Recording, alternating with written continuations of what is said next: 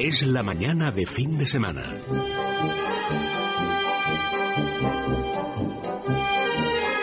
La hora de motor 16.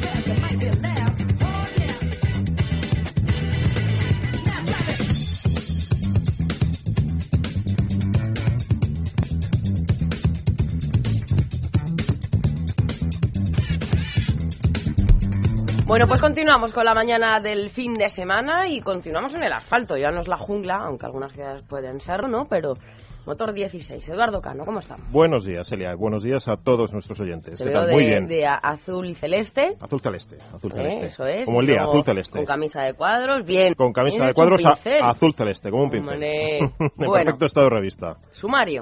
Bueno, pues vamos eh, rápidamente y como siempre con la actualidad de la semana a esta hora de la mañana. Eh, después vamos a debatir sobre esta idea que se ha lanzado desde el Grupo Parlamentario Popular de subir a 140 kilómetros hora eh, la velocidad máxima en autopistas de peaje. Bueno, hemos hablado de esta noticia en otras ocasiones. Es una forma quizá de incentivar eh, la clientela de las, de las autopistas de peaje. Eh, bueno, pues eh, la propuesta viene a iniciativa de un, de un diputado que precisamente sufrió un accidente y es una persona con, con discapacidad. Y bueno, quizá por ahí ha venido un poco la, la controversia. Hay voces muy discrepantes desde las asociaciones de, de- de víctimas de accidentes de tráfico y luego pues también hay encuestas que hablan de incluso nueve de cada diez usuarios estarían dispuestos a aprobar esta medida o por lo menos a, a apoyarla.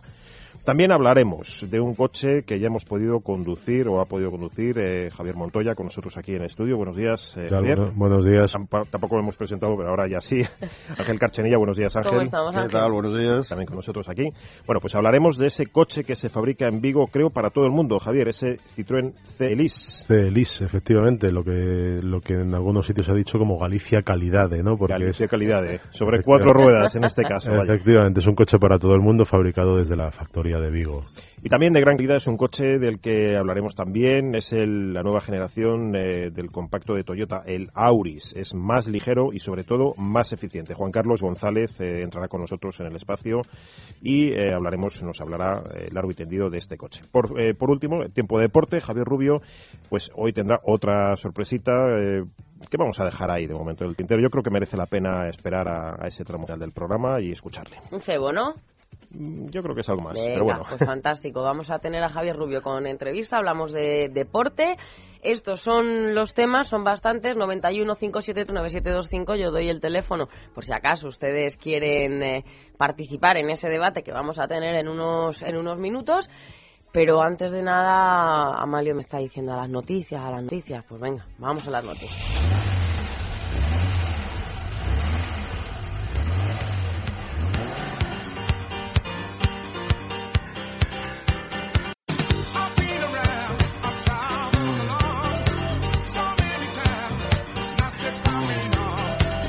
Cuéntame.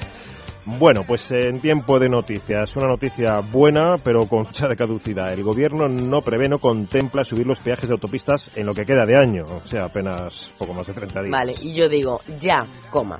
El gobierno no tiene previsto incrementar nuevamente los peajes de las autopistas en lo que resta de 2012, que no era nada, efectivamente, y señala que la próxima modificación tarifaria que puede afectar a los peajes será la correspondiente a la actualización anual de las mismas en función de la variación del IPC. El precio de los peajes de las autopistas, que depende del Estado, subió un 7,5% a partir del pasado 29 de julio, que aquí lo estuvimos debatiendo también.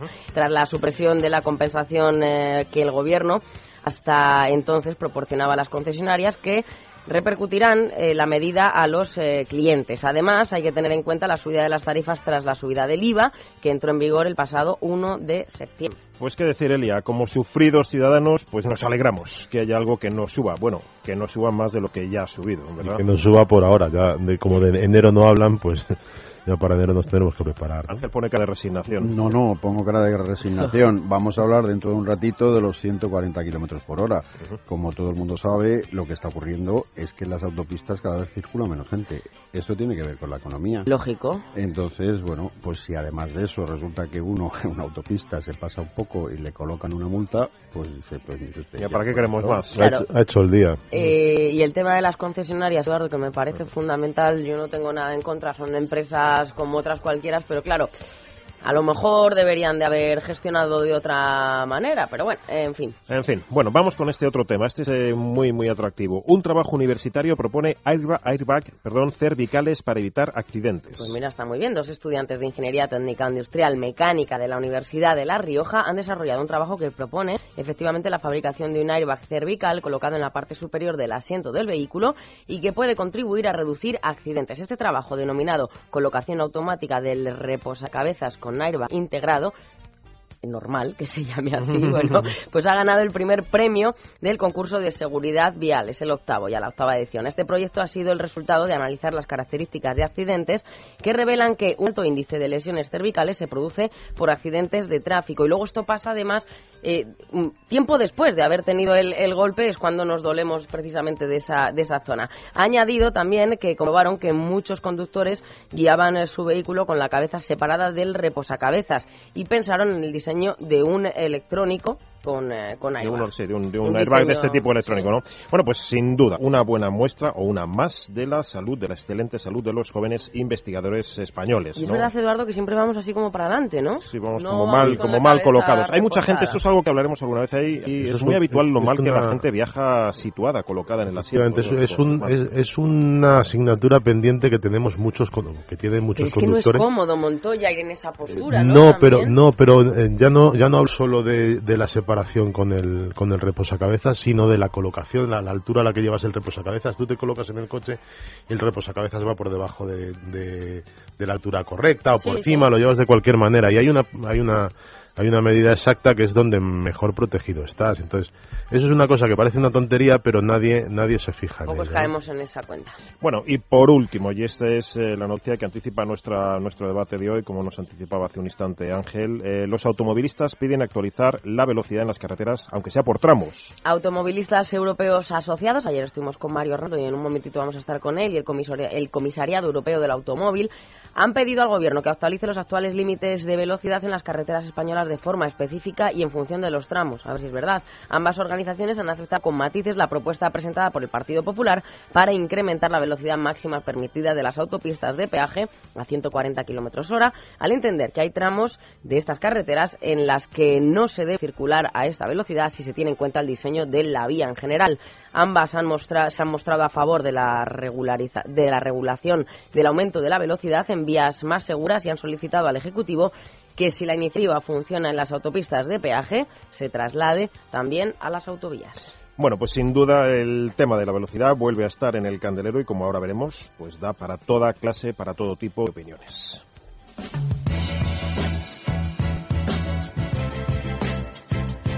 La hora de motor 16. Es la mañana de fin de semana.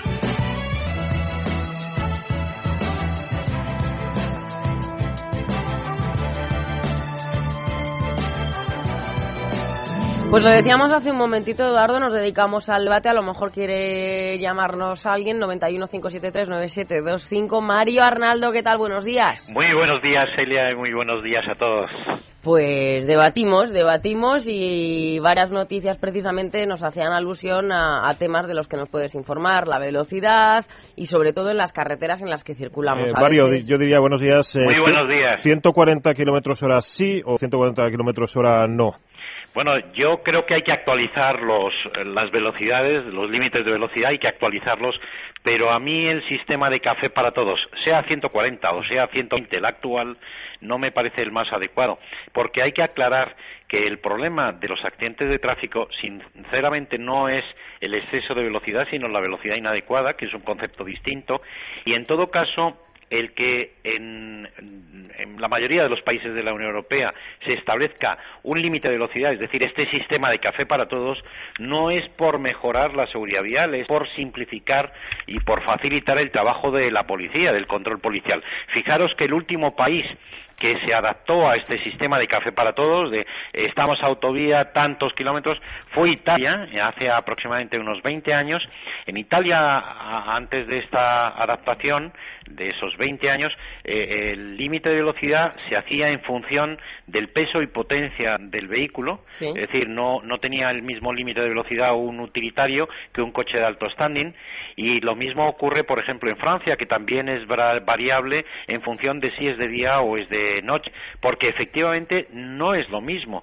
Eh, la capacitación o las condiciones eh, psicofísicas de los conductores también cambia y por tanto lo que se está haciendo dijeron bueno qué pasaba en Italia pues que los carabinieri les hacían un lío de decir bueno ahora tengo que estar mirando si es un, un conductor novato si es un utilitario si es de día de noche no mire aquí café para todos y todo el mundo igual. Pero eso no es lo que mejora. Y tengo que daros algunos datos lo digo para que aquellos que eh, entiendan o que puedan pretender que aumentando los límites de velocidad eh, o aumentando la velocidad de los conductores va a haber más accidentes. Les voy a dar unos datos que van a sorprender y además son datos últimos de este año. ¿eh? En el verano, julio y agosto, en la operación Retorn, en las autopistas libres y autovías españolas hemos circulado los españoles a un kilómetro y medio más de velocidad media que el mismo periodo del año anterior. Bueno, pues en, estos, eh, en estas infraestructuras se ha reducido la cifra de muertos un 50%. Es decir, aumentando la velocidad real, no el límite. A lo que hemos circulado realmente hemos bajado la cifra de muertos. Y sin embargo, por ejemplo, en las carreteras convencionales, que también ahí ha habido una disminución de la velocidad mm, real media a la que hemos circulado, ha habido una reducción de muertos, pero en menor proporción, el 25%. Por tanto, cuidado porque no siempre se cumple esa ecuación de que a mayor velocidad más accidentes y a menor velocidad menos accidentes. Yo creo, enseguida le doy el, turno a Ángel que, quiere también eh, preguntarte, pero Mario, es que no tiene lógica, ¿no? Porque lo que estás diciendo, hay muchos factores, muchas variantes que hacen que podamos tener un accidente. Algunos coches los preparan, de hecho, para que vayan a más velocidad, otros coches que es casi temerario ir a determinadas velocidades, carreteras que piden una velocidad, otras otra. O sea, que está todo como eso, lo del café para todos, Ángel, ya hemos visto que funciona y ni siquiera en lo de las autonomías, como para que funcione en la carretera, o sea que... No, pero Mario, Mario lo decía, lo decía muy bien al principio. Aquí lo que estamos hablando es de la velocidad adecuada. Adecuada, es decir, pues un poco a la meteorología, adecuada, pues que en un determinado momento pues hay una zona que puede ser más peligrosa. De día o de noche. De día o de noche. Entonces, siempre ponemos el ejemplo de Alemania. Ahora, en estos momentos, casi todas las marcas eh, están haciendo eh, presentaciones en Alemania. Cada vez es más eh, las marcas que eligen Alemania para hacer sus presentaciones. ¿Por qué? Por las carreteras. Entonces, las velocidades son libres, pero si en un momento determinado hay niebla, si en un momento determinado llueve, bueno, pues hay unos paneles maravillosos en esas autovías y en esas autopistas que te cambian la velocidad y te la pueden llegar a poner hasta 60 y hasta 80 y hasta 100 a lo que interese. Aquí también tenemos esos paneles, pero aquí nos avisan de, por favor, vuelve, por favor. ¿no? bueno, tenemos unas infraestructuras... El año, pasado tantos muertos. Tantos muertos, queremos que vuelvas, de tirar un cigarrillo, cuatro puntos. Esos, esos, mensajes tipo Navidad... Que, están, que, están, bien, que están tal, pero... Costaron una fortuna. Hombre, claro. Costaron una fortuna y hay algunos de ellos, es decir, que no funcionan porque incluso, eh, decir, entre las modalidades de robo que hay ahora, en algunos se han llevado el cobre y todavía, es decir, están por Ángel, ¿sabes qué pasa? Y Mario, eh, y perdón, porque en esto a lo mejor, como dice el amigo Eduardo, me pongo muy macarra, pero estamos. yo no, he dicho macarra, he dicho, he dicho elocuente. El, no, el año pasado, es el año pasado, en el día de ayer. Digo, eh, estamos de nuevo ante la ley del, del mínimo esfuerzo, ¿no? Por parte de, de, bueno, pues lo que has dicho, ¿no? Es que el policía no se va a parar, va a mirar determinadas variantes sería muy costoso. No, lo que es costoso son la cantidad de muertos y estamos viendo que no siempre va unido a la velocidad. Entonces... Lo que pasa es que efectivamente es muy más cómodo poner el café para todos, es decir, 120 en todas las carreteras, 90 en todas las carreteras, o 40 o 30 o lo que sea. Pero es que es muy recurrente, además. Es muy recurrente. Fijaros, y lo que apuntaba Ángel, es verdad, eh, la gente y muchos oyentes de la hora de Motor 16 en el radio se pregunta, oiga, vamos a ver, si el límite es de 120, ¿por qué permiten fabricar los coches bueno, esa es la pregunta que se hace todo el mundo. Y miren ustedes, la, contestación es la siguiente.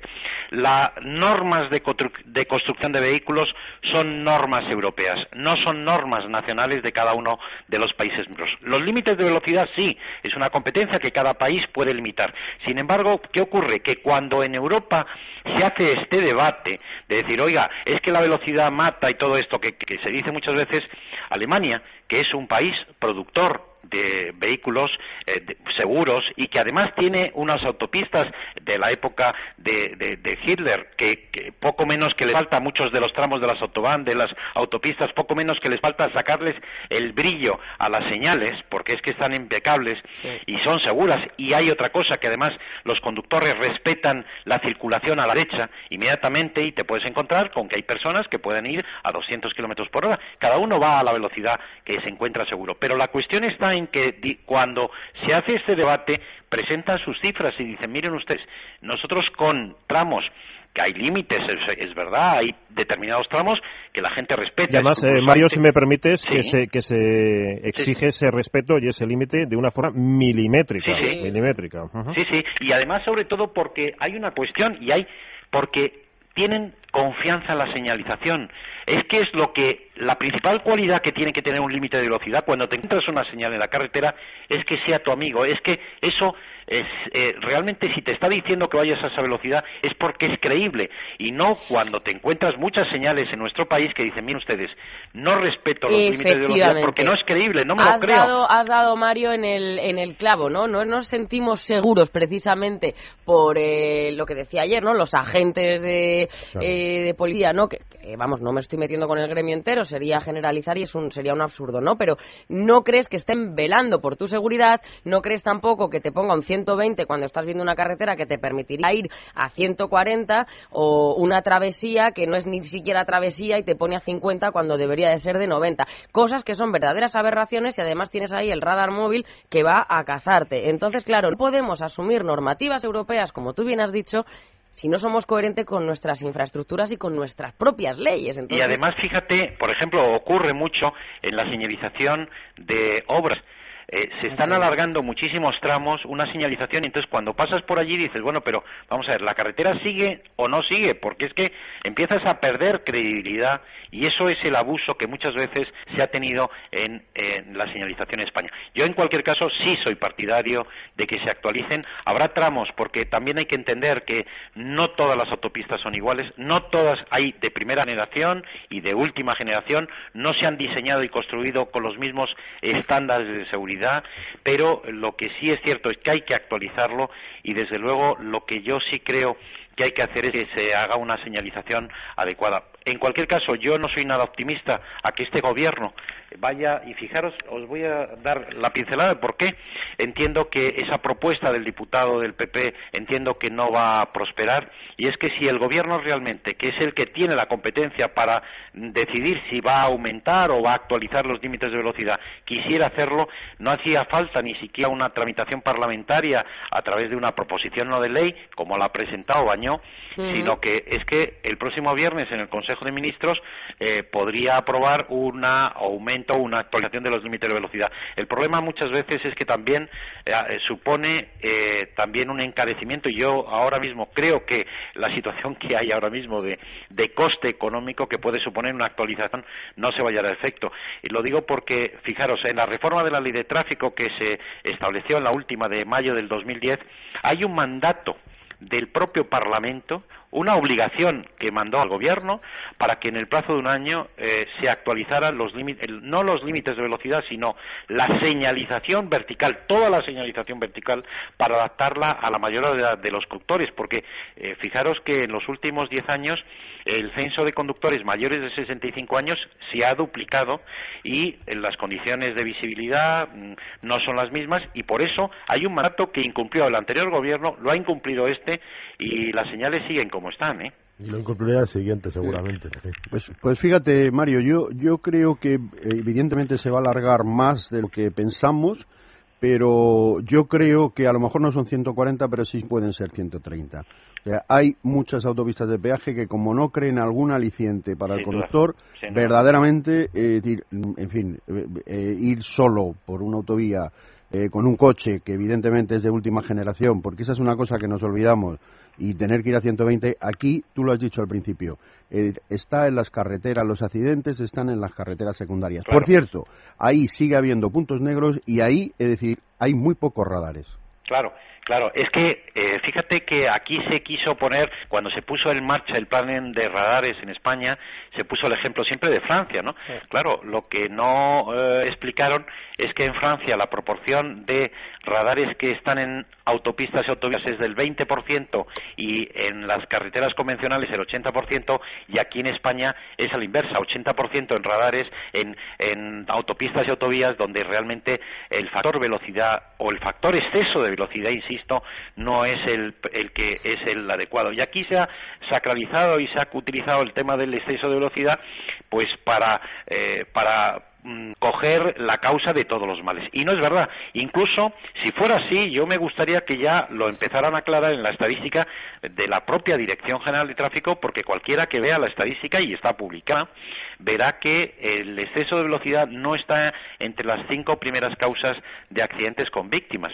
¿Es la velocidad inadecuada? Sí, es así. Y velocidad inadecuada, para que se hagan una idea, es circular, por ejemplo, a 120 kilómetros por hora en una autopista con luz de cruce por la noche. ¿Por qué? Porque el haz de luz, y lo ha explicado antes muy bien, eh, tanto, eh, tanto Ángel como, como Montoya, han explicado Mire usted, es que a 120 el campo eh, con luz de cruce, el haz de luz que emite esa luz de cruce no nos da, no tenemos campo de visión suficiente para detener el vehículo con seguridad ante un obstáculo que de improviso se pudiera acercar. Y aquí hay que jugar con el campo de visión. Sí. Mire, un conductor no va a la misma velocidad y decir, estoy en autopista a 120, no, porque cuando hay un cambio de rasante y pierde o disminuye el campo de visión, va levantando por motivos de seguridad y eso es lo que hay que jugar. Mario. Velocidad con campo de visión y con distancia de frenado. Serían muchos los temas. Podríamos seguir hablando, insisto, durante mucho tiempo, porque además todos los que estamos aquí tenemos vehículo, tenemos que conducir en el día a día y, y, bueno, pues nos perjudican estos temas. Mario, muchísimas gracias por haber Encantado. estado con solamente un nosotros. apunte nada Sí. más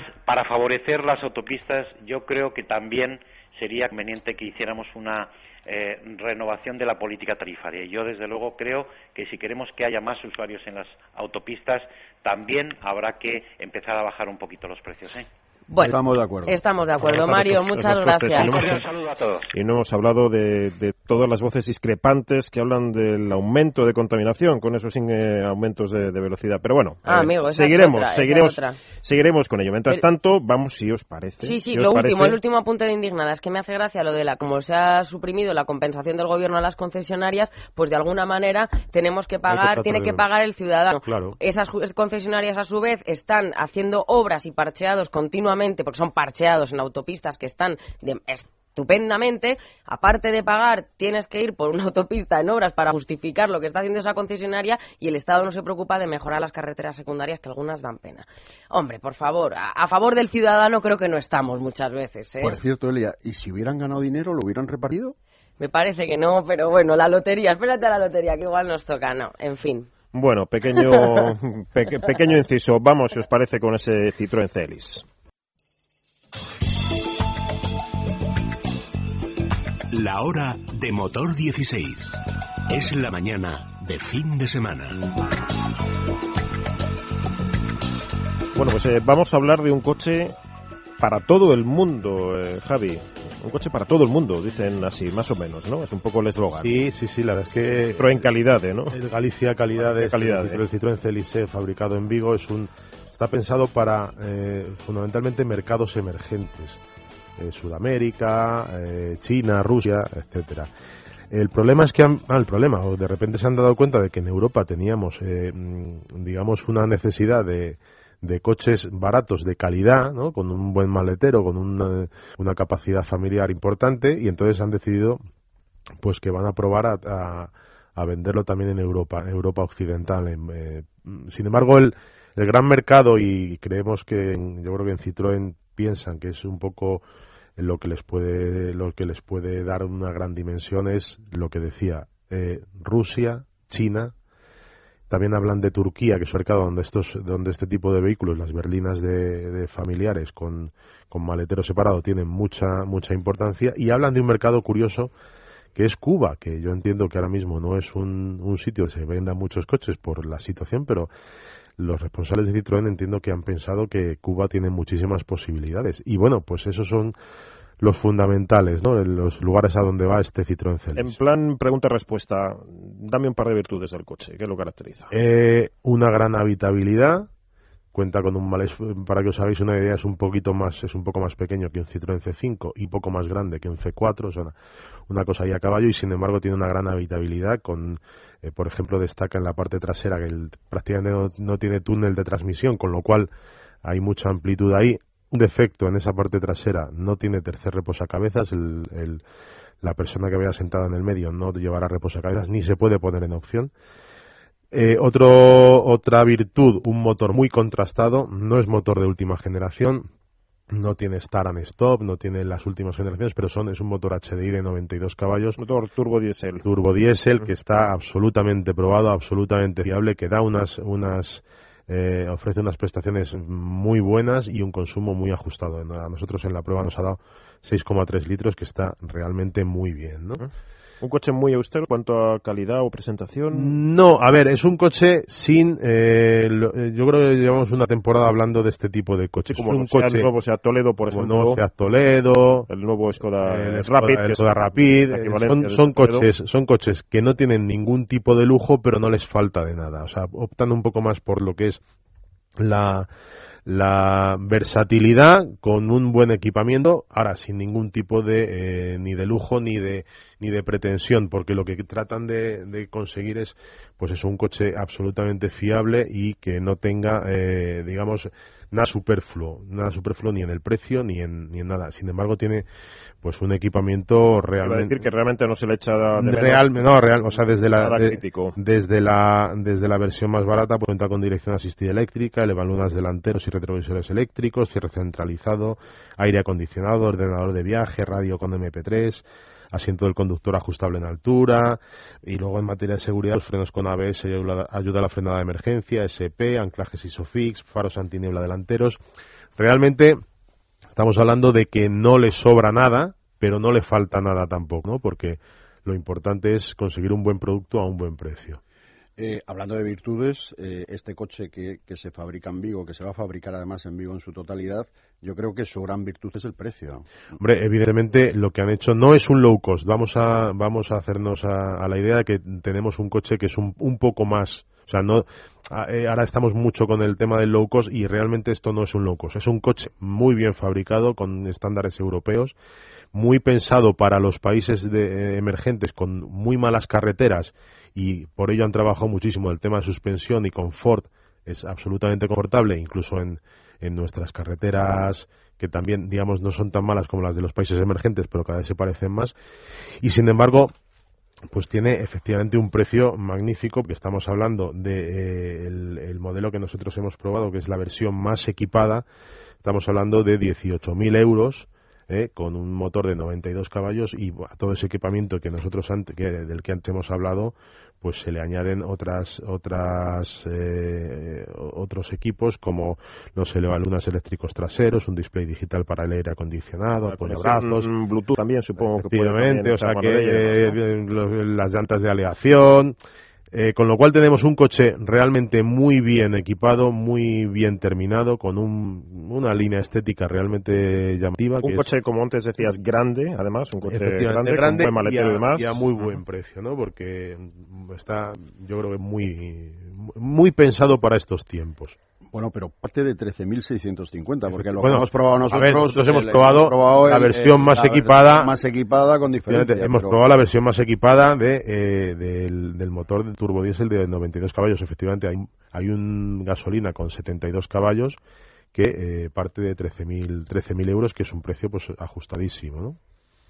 Bueno, Bueno, pues, Pues pues bien, un coche, Cuba, entonces. un coche, eso com- me he quedado- un coche competitivo en Cuba. En Cuba, en Cuba lo que sí es cierto es que hay mucha mucha empresa de alquiler de coches, mucho turismo Sí, y seguramente seguramente el, el principal mercado que tengan allí pues Y es, sea es como- un mercado, como eh, mm, curiosamente, con entrada para, para el grupo PSA. Es un mercado donde Peugeot vende coches hace años y, bueno, pues supongo que también lo contemplan. Y además con, con cierto potencial, por lo menos en el horizonte a medio plazo, vamos a decir. Bueno, pues vamos con algo mm, de mayor calado, o por lo menos de, de mayor eh, empaque, que es ese Auris de, de última generación, del que nos va a hablar ahora mismo Juan Carlos González.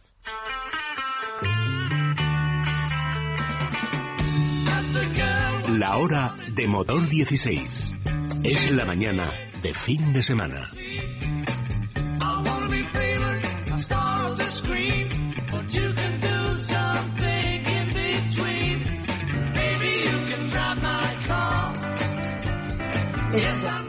Bueno, yo me voy a permitir eh, empezar hablando. eh, Juan Carlos, buenos días. Hola, buenos días. Me ¿qué voy, a, tal? ¿Cómo me voy a estás? permitir empezar no yo hablando, sino preguntándote por lo que cuesta la nueva generación de un coche del que titulas en la revista de esta semana mm, Virtudes más afiladas. Supongo que también te refieres al diseño, que es eh, sensiblemente más, pues eso, más afilado de, de lo que era la primera generación de Toyota Auris. Ya hablamos de este, de este segundo Toyota Auris.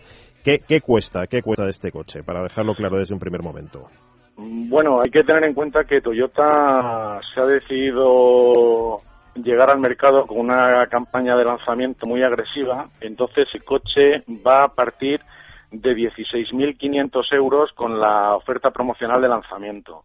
Eh, esto quiere decir que si alguien además se puede aco- acoger al plan PIBE, pues tendría que restarle 1.000 euros más, con lo cual pues puede tener un Auris desde 15.500 euros, que es un precio realmente interesante para lo como está el segmento en el mercado ahora mismo. Mm, escríbenos en un, en un flash, ya que no podemos verlo, porque esto es radio, a fin de cuentas. eh, ¿Qué destacarías? ¿Qué destacarías de esta segunda generación eh, Toyota Auris? Bueno, pues como decías, un poco cuando Toyota abandonó la línea del Corolla y creó el primer Auris, eh, ha creado un diseño que no, no, había, no había terminado de cuajar mucho entre los conductores. Y ahora ha buscado unas líneas un poquito más agresivas en este coche, concretamente en esta segunda generación, pues baja la altura de la carrocería a 55 milímetros. Es- es, si me permites, es una, una diferencia muy apreciable en un coche que antes se veía quizá un poco como volumen, vamos a decir, ¿no? Dentro de ese Exacto. segmento. Eso es, eso es, Eduardo. Y, y bueno, por ejemplo, la altura del suelo también se ha reducido en 10 milímetros, el centro de gravedad del coche también va ahora más bajo, eh, el peso de media en toda la gama también ha bajado unos 50 kilos, se ha hecho un coche aerodinámicamente mucho más eficiente, más ligero y siempre un poco pues para potenciar la- las cualidades dinámicas del vehículo. Y en cuanto al tema del diseño, pues hay que pensar eh, que, que el coche muestra ahora la nueva cara para cuando la, la gente tenga oportunidad de ir viéndolo, la nueva cara que van a traer los Toyota, eh, con unos faros pues bastante alargados, un- una línea bastante agresiva y es un coche que por ejemplo por detrás pues recuerda bastante al Lexus CT200H que bueno también es un coche de, de la gama de la marca de lujo de Toyota y bueno van, van un poco por ahí las líneas de diseño. Juan Carlos, ¿cómo es la gama española de este, de este Auris?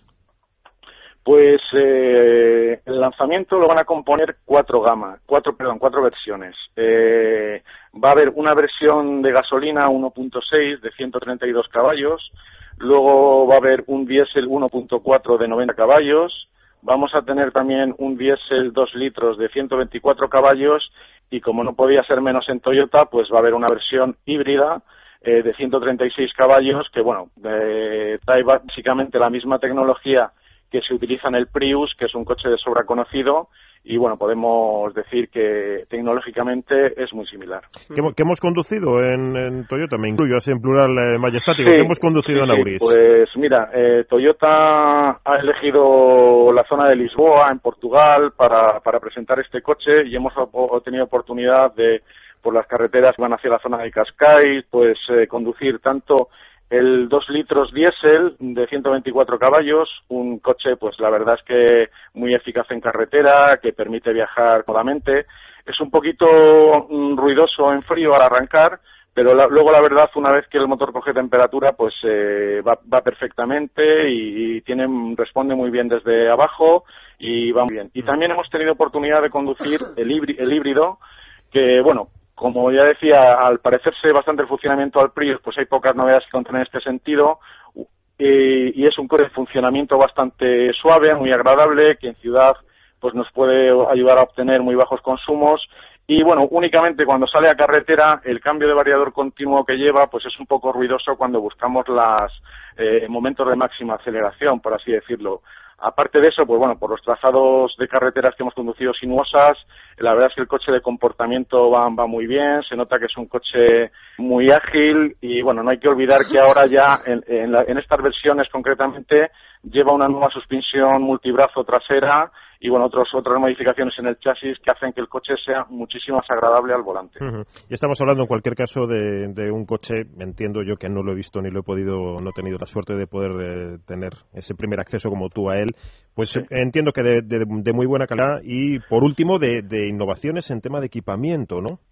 Sí, eh, así es. Eh, la calidad, bueno, mm, la verdad es que es muy buena. Eh, sí que, bueno, entre el grupo de periodistas que hemos estado viéndolo mm, de cerca, pues una cosa que hay bastante controversia es con el diseño interior del coche, porque es un poquito especial, eh, se usan colores bastante oscuros y eh, hay gente a la que le gusta más y gente a la que le gusta menos. Pero lo que es calidad en cuanto a materiales, terminación y tal, la verdad es que el coche ofrece una calidad magnífica. La habitabilidad también está bastante bien, con un suelo muy plano en las, en las plazas traseras y el maletero pues ha aumentado de capacidad también frente a la generación anterior y ahora son 360 litros lo que ofrece, que está francamente bien. Y sobre el tema de las novedades tecnológicas que me comentabas, pues bueno, eh, son eh, equipamientos que antes no existían en este modelo, que ahora los ha añadido Toyota, como por ejemplo pues un sistema de aparcamiento automático similar al que ya conocemos, ¿no? que únicamente el conductor tiene que controlar un poco la velocidad del vehículo, pero pero el sistema pues gira automáticamente la dirección, cuando, ayuda a detectar un hueco eh, adecuado para el coche y prácticamente lo aparca, ¿no? Y luego, pues bueno, también es muy llamativo el techo panorámico que ahora se incorpora al coche, un techo grandísimo que la propia Toyota dice que es el, más grande del segmento y que da mucha luminosidad al interior, entre otras cosas. Eh, Juan Carlos, el coche llega el año que viene, ¿no? Y además es la versión cinco puertas. Eh, pero, pero ¿para cuándo el Sport Touring? Pues efectivamente del coche ya se pueden hacer pedidos porque ya, ya están los precios, aunque bueno, y Toyota va a hacer todo lo posible por acelerar las entregas al máximo bueno, la, fecha inicial de empezar las entregas era a principios de enero, pero van a hacer lo posible por agilizar al máximo que los coches lleguen al cliente. Y en cuanto a lo que comentabas de, la versión familiar, porque efectivamente Toyota ha descartado la, versión tres puertas, de momento solo llega con cinco puertas, y el familiar llegará para mediados del, año que viene.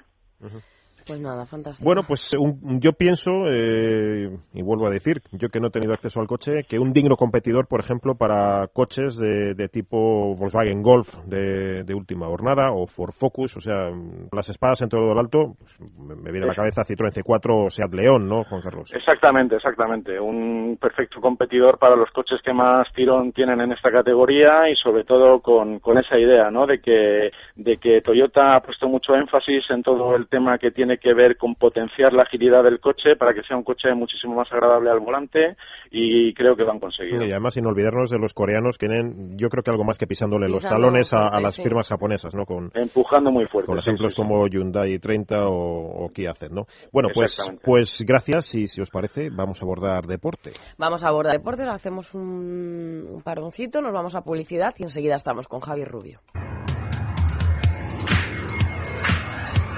La hora de motor 16. Es la mañana de fin de semana.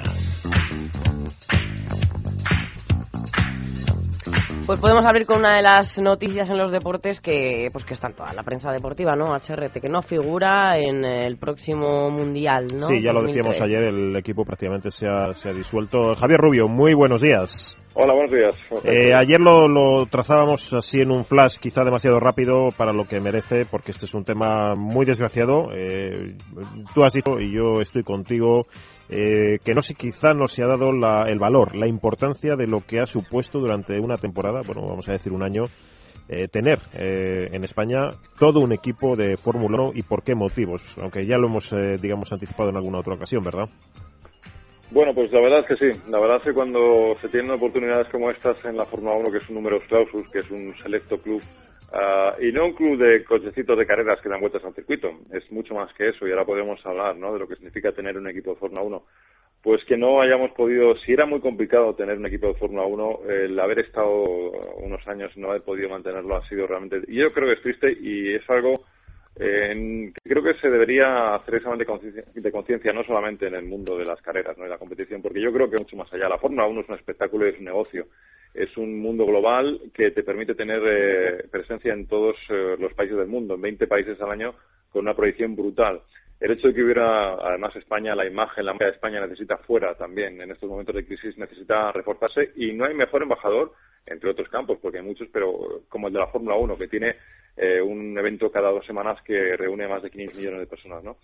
Y, además, si, me permites, Javier, la, con toda la I más D que arrastra, que esto no es, no es eh, pecata minuta, ¿verdad? Es que hay, hay, hay dos, digamos, eh, dos grandes campos. Por un lado, lo que puede suponer antena tecnológica, ¿no? Eh, para, un, para un país, una pequeña antena tecnológica, pero es un embrión, una pequeña mancha de aceite, por ejemplo, pues en Gran Bretaña el gobierno británico ha hecho un acuerdo, ha llevado a cabo un acuerdo para investigación y desarrollo con la industria del motor, eh, la industria digo, no, la, no los equipos, que sí, la industria del motor porque es una fuente de más de impresionante, ¿no? Y además de tecnología del futuro que todos vamos a necesitar. Pues en España teníamos una pequeña, un equipo que en el fondo suponía un capital humano en contacto con esta tecnología y en contacto con los centros más importantes, ¿no? De donde se desarrolla esta tecnología. Y en este aspecto, pues en este país que tanto nos hemos quejado del ladrillo, que nos hemos quejado de sectores que no tenían futuro, de tanto sector público que a veces no es tan productivo, pues este era un pequeño embrión que, que, se ha perdido en este aspecto tecnológico. Y también podríamos hablar de otro aspecto eh, del empresarial, ¿no? Quien hubiera podido ver, por ejemplo, los padres algunos grandes premios como el de Austin, pues quedaría asombrado de hasta qué punto eh, la presencia de empresas españolas eh, es importante. De hecho, hay algunos patrocinadores de HRT que quieren seguir, porque se han dado cuenta que a China eh, les permite pues ponerse en contacto y invitar al paddock a los principales distribuidores de China de sus productos. Con Estados Unidos otro tanto. Es decir, que para las empresas españolas hubiera sido un vehículo increíble y por ejemplo, y acabo con este tema, pero estos días escuchábamos que el Banco de Santander considera su operación con Ferrari, aunque es Ferrari, pero como su operación de marketing más importante en toda su historia, en sus 150 años de historia, porque han visto lo que supone el poder estar en un cogollo eh, económico como es la Fórmula 1. Y en este aspecto, pues es una pena que España haya perdido esta, esta antena este, y, estos embajadores y esta baza, sí. Pero luego podríamos hablar, luego podríamos hablar de lo que el equipo en sí, de lo que ha hecho Luis Pérez Sala, lo que ha hecho la dirección del equipo, lo que ha hecho Pedro Martínez de la Rosa, los ingenieros y los mecánicos, que ha sido una auténtica proeza, desde luego de la que, a pesar de que no se haya podido mantener el equipo, es para sentirse orgullosos. Pero fíjate, Javier, eh, lo acabas de decir. El Santander, en unos estudios que hicieron, y son del año pasado, este año no sé cómo lo van a hacer, eh, tienen que eh, en su inversión, cada euro que invierten, tienen un retorno, es decir, en promoción, en negocio, no sé qué, de unos 5 euros.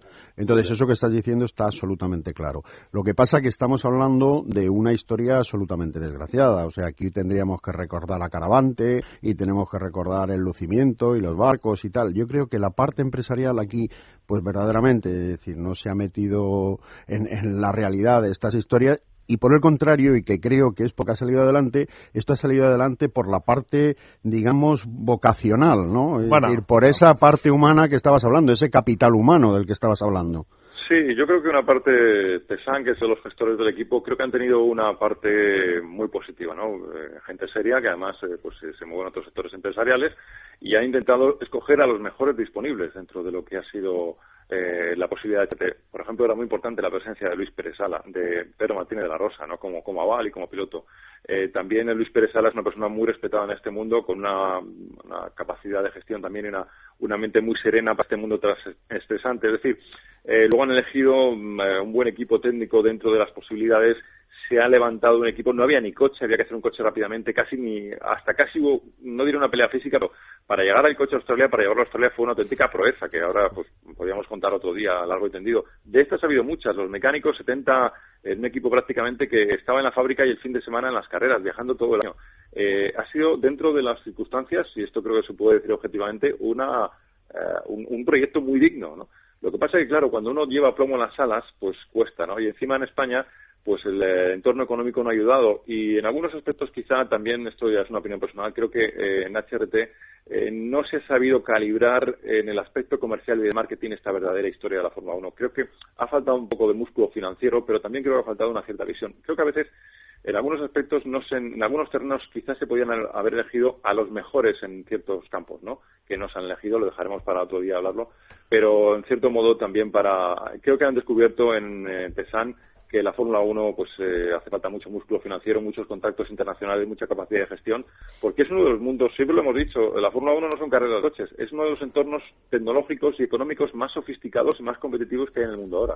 El problema de esto, Javier, yo creo que es que queda un poco el resumen de que nos pasa, nos pasa como siempre. Somos capaces de hacer una cosa desde la nada, nos lanzamos, nos lanzamos, lo hacemos, somos un, un, un país o un una cultura eh, con una capacidad de trabajo y de y de innovación cuando estamos enchufados tremenda y sin embargo somos incapaces de mantenerlo en el tiempo. Yo creo que que este ejemplo de HRT pues es seguramente como tantos otros lo que demuestra es que no hay en este en este país pues no hay una capacidad de poder organizar cosas y de mantenerlas y de y de estructurarlas y de y de tratar de darles continuidad no o sea llegará si tenemos la oportunidad dentro de unos años pues otro equipo de Fórmula 1 español y y lamentablemente pues, pues no, no llegará, no llegará, bueno. no llegará, no llegará porque esta, este era un tren que se ha cogido una vez y no habrá posiblemente más trenes.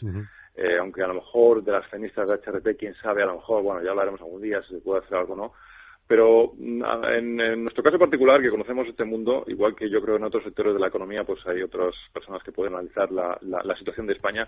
Mm, para nosotros esto es un poco una metáfora de lo que está ocurriendo en España. Y el otro día, eh, Marc lo decía muy bien en el acto en el que estuvo Montezemolo, eh, este es un país donde gustan las figuras, pero no mm, tenemos una mentalidad, o sea, las figuras ganadoras, pero no tenemos una mentalidad más clara de lo que es eh, crear, no sé cómo decir, estructuras sólidas para el país. exactamente. Que, que, sobrepasen lo que es la figura de un peón y no ser conscientes de que aquí detrás hay unos intereses económicos muy importantes que se podrían explotar. Yo creo que esto, yo creo que España está en una época de crisis donde tenemos que empezar a pensar de otra manera diferente a la gente de la calle. Eh, pensar que, que tenemos que hacer un país más sólido. No quiero hacer ahora un speech, pero eh, pero es cierto que HRT ha demostrado un poco lo que es España y, no ha funcionado y hemos fracasado. Entonces, si esto nos ocurre aquí, nos está ocurriendo en otros sectores, en un país que está teniendo un veintitantos por ciento de paro y donde el tejido económico se está destruyendo, es que tenemos que empezar a pensar de otra manera. Y en nuestro pequeño mundo que es este de la Fórmula 1, pues HRT ha sido también otra otra metáfora ¿no? de lo que está ocurriendo. En Una metáfora que acaba en fracaso de alguna manera. Oye, pues empezaron las cosas con muchísima ilusión. Recordamos a Adrián Campos, ¿no? Y todos los que comenzaron, pero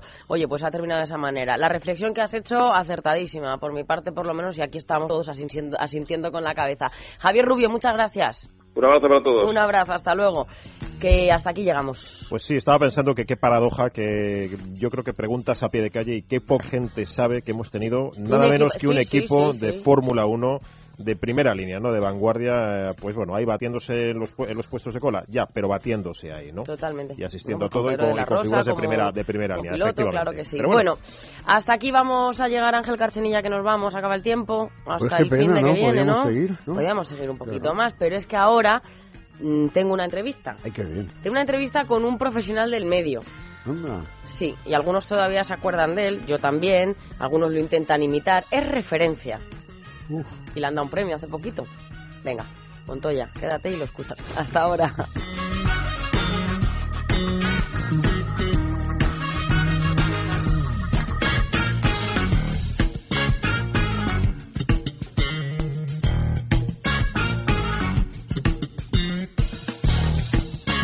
La hora de motor 16.